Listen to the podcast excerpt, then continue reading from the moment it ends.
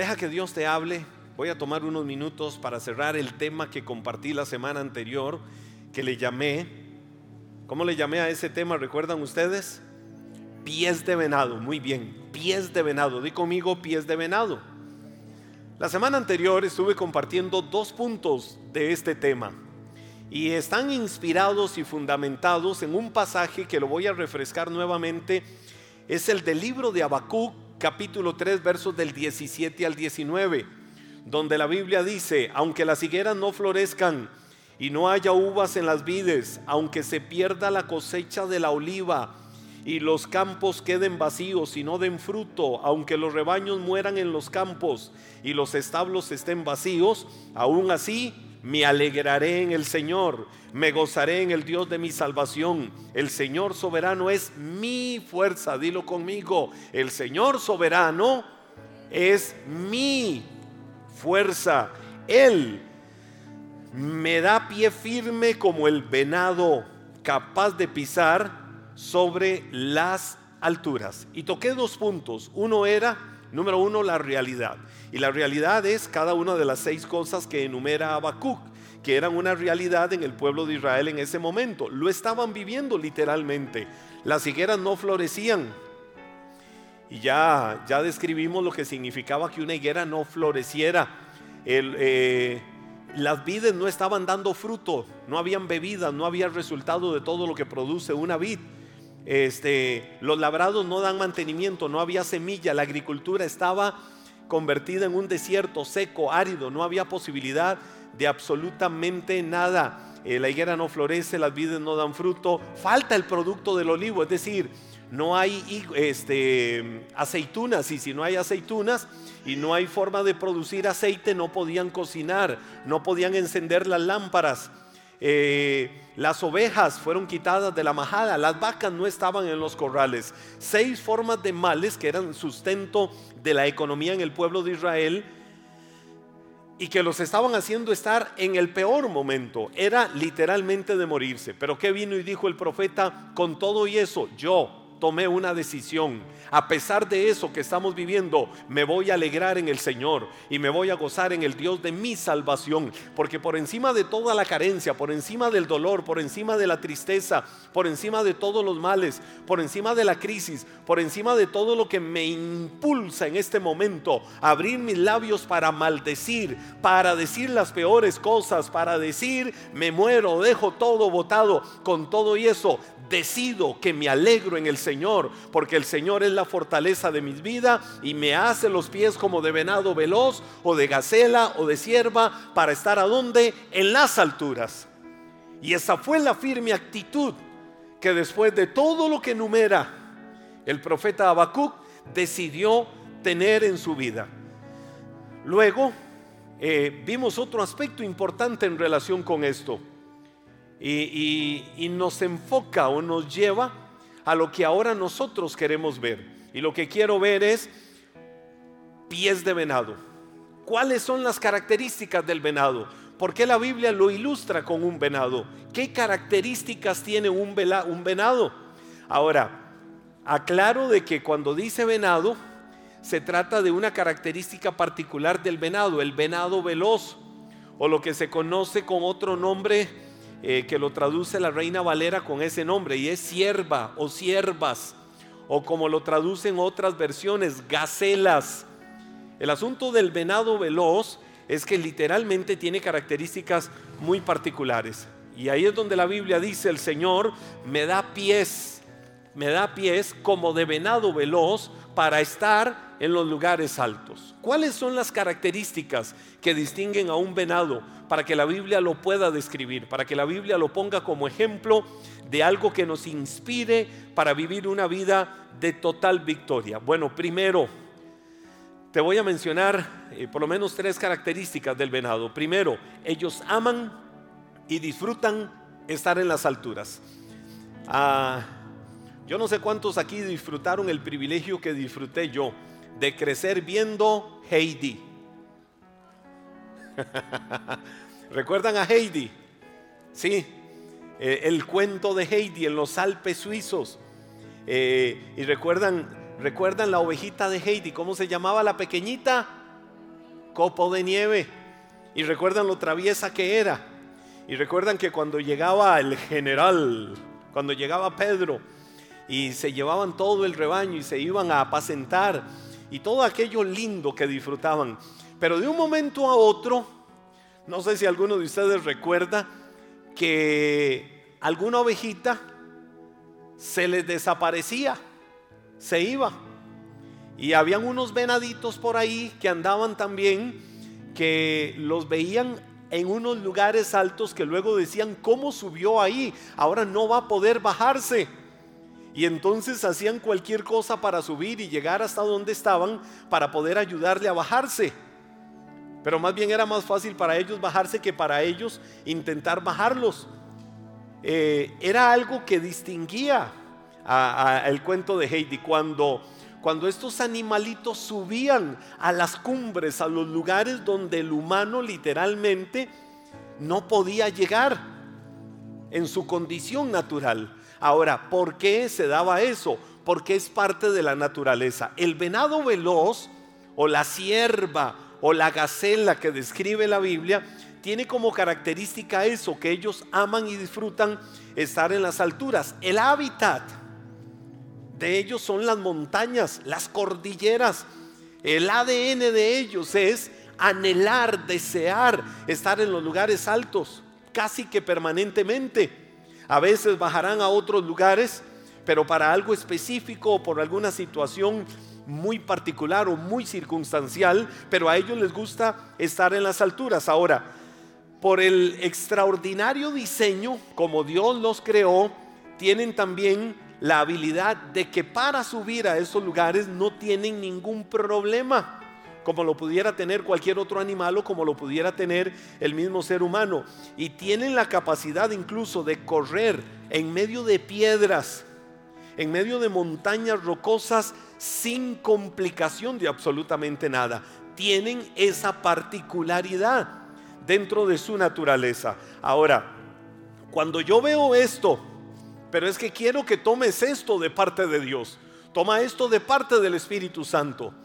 Cuando yo veo esto, que al venado veloz le gusta estar en las alturas, hey, hey, y la Biblia viene y me dice, que el Señor me da pies como de siervas para estar en las alturas. Quiere decir que espiritualmente cada uno de nosotros tenemos la capacidad para decir soy un venado veloz y fui llamado a estar en las alturas. Y tengo la capacidad para estar por encima de cualquier situación de este mundo que me quiera tener abajo, derrotado, afligido, angustiado, desesperado y casi que muerto en vida. Dios me ha dado la capacidad espiritual de estar en los lugares altos. Y si Dios me da la capacidad, voy a hacer uso del derecho que tengo de estar en los lugares altos a los que Dios me ha llamado. Y de hecho en el Nuevo Testamento, Pablo le dice algo a los de la iglesia de Colosas cuando les escribe. Colosenses capítulo 3, versos 1 y 2, Pablo casi como que recordando verdades como estas, les dice, ya, ya que han resucitado, es decir, una acción consumada yo no sé si lo sabías, pero quiero decirte hoy que si estabas muerto, ya no estás muerto, ya resucitaste. Ya eres hijo, hija de Dios. Y la Biblia dice, ya que han resucitado con Cristo, ¿cuántos han resucitado? ¿Cuántos han resucitado? Vamos a ver, la mayoría ha resucitado. ¿Cuántos han resucitado? Ok, ¿qué dice la Biblia? Ya que han resucitado, acción consumada, ahora viene algo que es una acción inmediata en la vida. ¿Qué tienen que hacer? Busquen las cosas de adónde. Las cosas de adónde. Es decir, lo que está en las alturas. Aprendan a ver la vida desde lo que está arriba. No vean la vida desde lo que está abajo. Vean la vida desde lo que está arriba. Busquen las cosas de arriba donde está Cristo sentado a la derecha de Dios. Concentren su atención en las cosas de arriba, no en las de la tierra. Es decir, Pablo les dice, ustedes tienen una nueva naturaleza. Ustedes ahora son hijos, hijas de Dios. Y porque son hijos e hijas de Dios, tienen una capacidad que no es meramente natural, es una capacidad espiritual para remontarse a las alturas. El hábitat de un hijo de Dios no es el lugar bajo de la derrota, el hábitat de un hijo de Dios no es el valle de los huesos secos, el hábitat de los hijos de Dios no es estar ahí sumergido en el lamento y la derrota y el fracaso y la queja y todo lo malo de la vida. El hábitat del hijo de Dios es estar viendo, es estar buscando y es estar caminando en las cosas que están arriba. Y fue lo que Pablo le dijo a los de la iglesia de Colosenses. Ahora mi pregunta es, ¿cuál es tu hábitat? Hazte la pregunta en primera persona. Vamos, dilo, ¿cuál es mi hábitat? Te voy a decir algo no dejas de subir a la montaña de tu bendición por haber flaqueado. Ahora que escuchábamos a los legendarios, legendarios tiene un punto culminante. Y el punto culminante es, se le dice, conquistó la montaña. ¿Verdad que sí? Conquistó la montaña. Ahora, conquistó la montaña no significa que llegó a la parte más alta de la montaña y dice, wow, lo logré. No, conquistar la montaña va más allá. Y entonces el lema es conquistó la montaña. Y así que conquistó la montaña, ahora sí se puede poner esta camisa. Se la puede poner. Porque el haber conquistado la montaña lo faculta ahora como un legendario. Primero era un senderista durante todo el tiempo. Así que conquistó la montaña, se convierte ya literalmente en un legendario. Ahora, que en el camino hay dificultad, hay dificultad fuimos llamados a estar en los lugares altos. Y cuando somos llamados a estar en los lugares altos y estamos en los valles de la derrota, estamos en los valles del lamento, estamos en el valle de muchas cosas negativas o malas, empezar a subir a las cumbres, empezar a subir a las alturas donde debo de estar, probablemente en el camino hayan situaciones que no lo hagan fácil.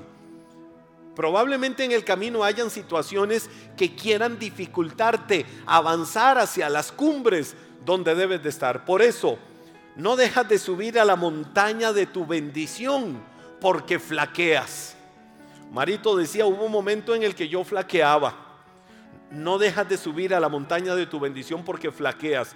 Flaqueas, flaqueas porque dejas de subir a la montaña de tu bendición.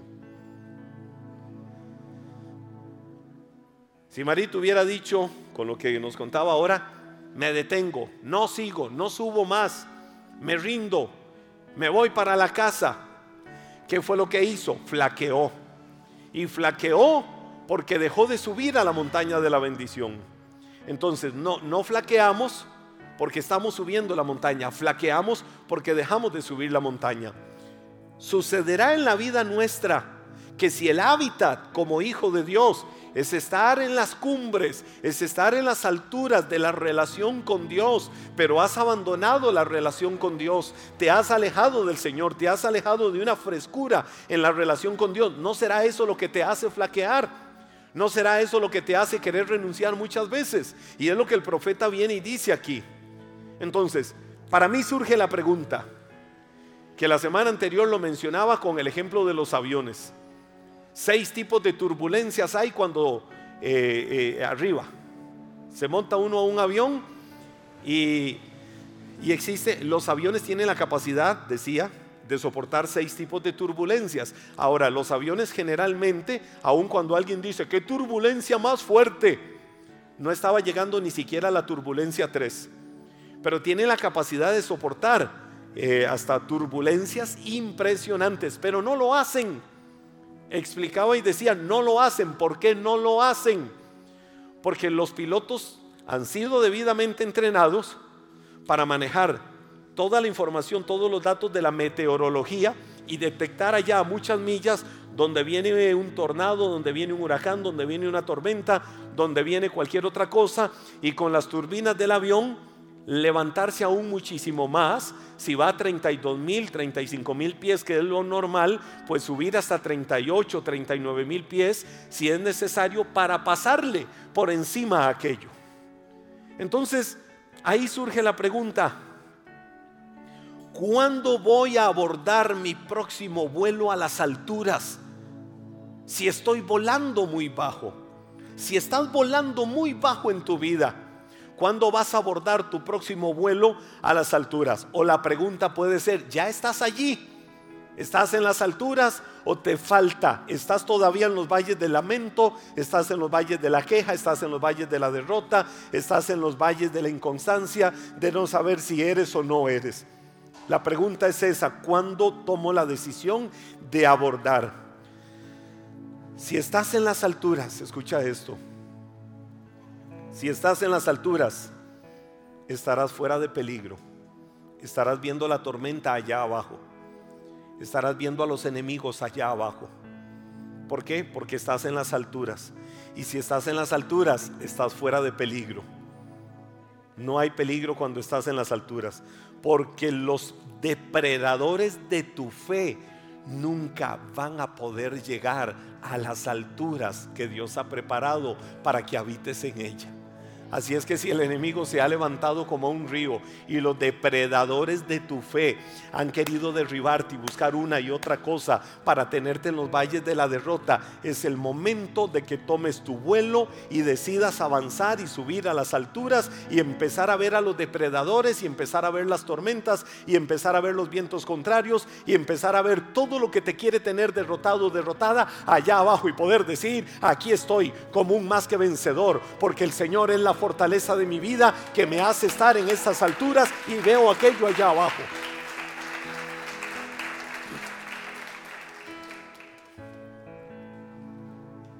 Los venados son muy ágiles. A los venados por naturaleza les gusta estar en las alturas. Pero los venados también tienen la particularidad de que son muy ágiles. Los venados tienen la capacidad de correr velocidades, oiga, de hasta 65 kilómetros por hora.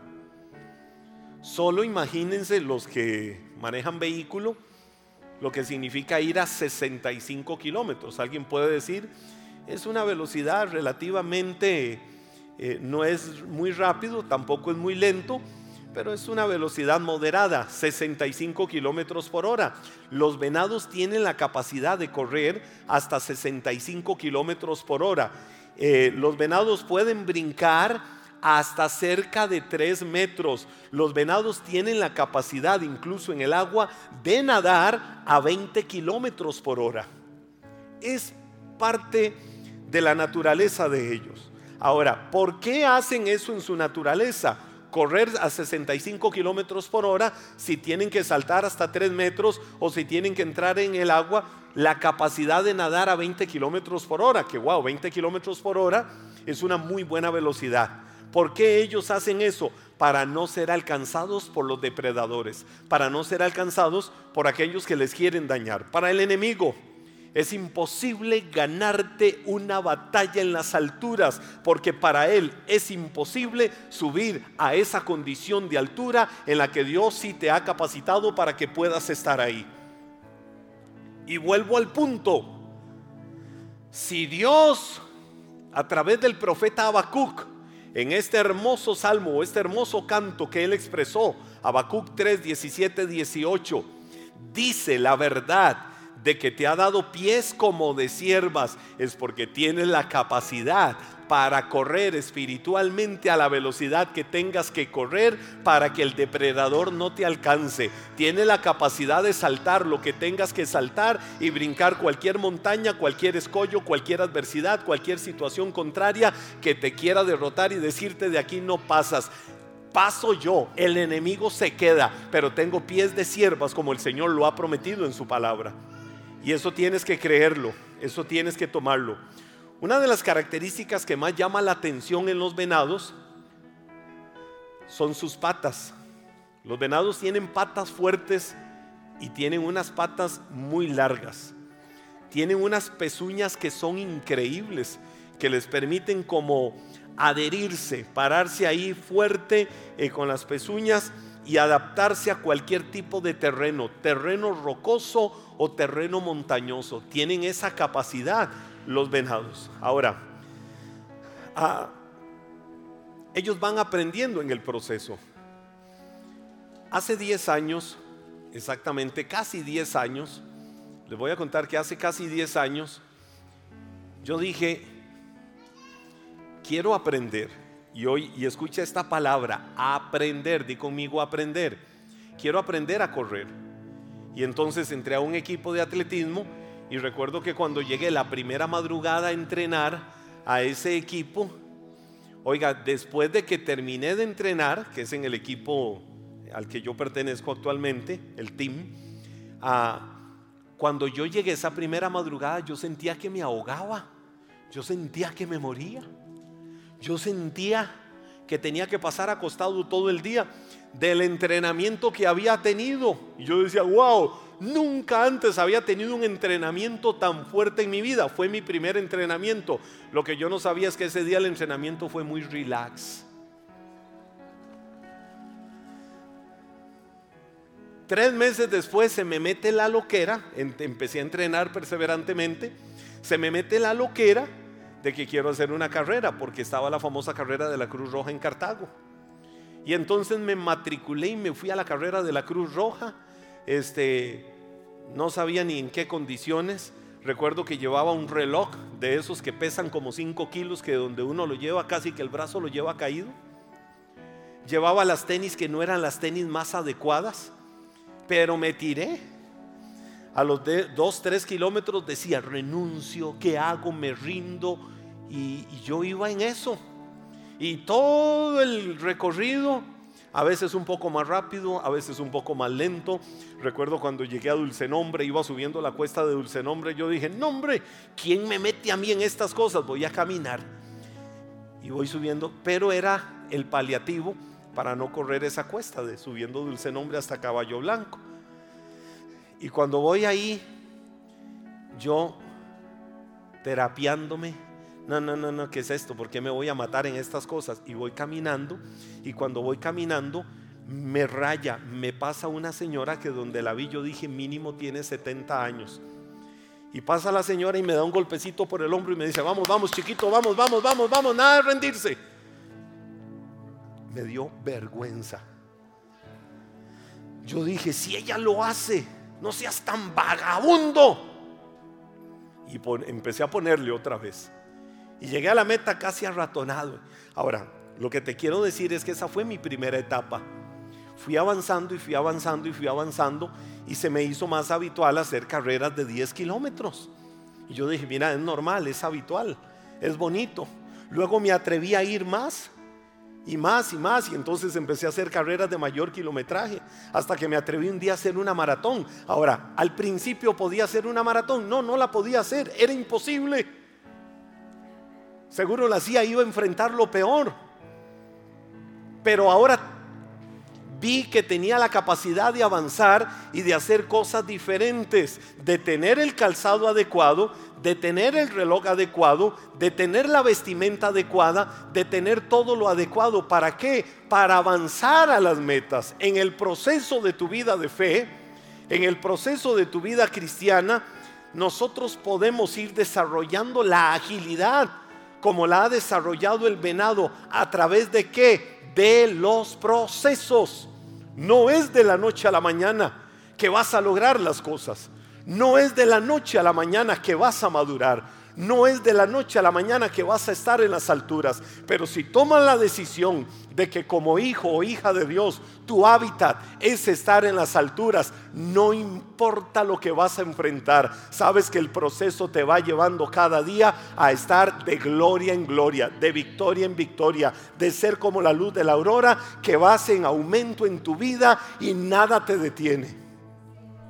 Pero si permites la terapia, del no lo hago, que pereza, eh, que aburrido, o, o empezamos a consentirnos con los problemas y las dificultades que enfrentamos en la vida para que los problemas y las dificultades no detengan y no nos dejen avanzar, el enemigo va a decir, gané la batalla. Porque el plan del enemigo es tenerte derrotado. El plan del enemigo es no dejarte crecer. Por eso es que la Biblia dice en el libro de Hebreos capítulo 12, verso 1, por lo tanto, ya que estamos rodeados por un enorme o una enorme multitud de testigos de la vida de fe, quitémonos todo peso. Di conmigo quitarme todo peso que nos impida correr especialmente el pecado que tan fácilmente nos hace tropezar. Pero viene luego y dice, corramos con perseverancia, corramos con perseverancia, ¿qué cosa? La carrera que Dios ha puesto por delante. Si el venado tiene la agilidad de correr y, cada día estar más capacitado para dejar en el camino a los depredadores en tanto permitas que Dios se vaya haciendo más grande en tu vida, en tanto permitas que tu crecimiento vaya continuamente avanzando y fortaleciéndote fortaleciéndose en tu vida, vas a poder doblegar a los depredadores de tu fe. Y otra característica que tienen los venados, tienen los sentidos bien desarrollados. Oiga esto, el venado tiene el sentido muy, muy, muy, muy, muy bien desarrollado. Eso les ayuda para estar alerta cuando viene un peligro.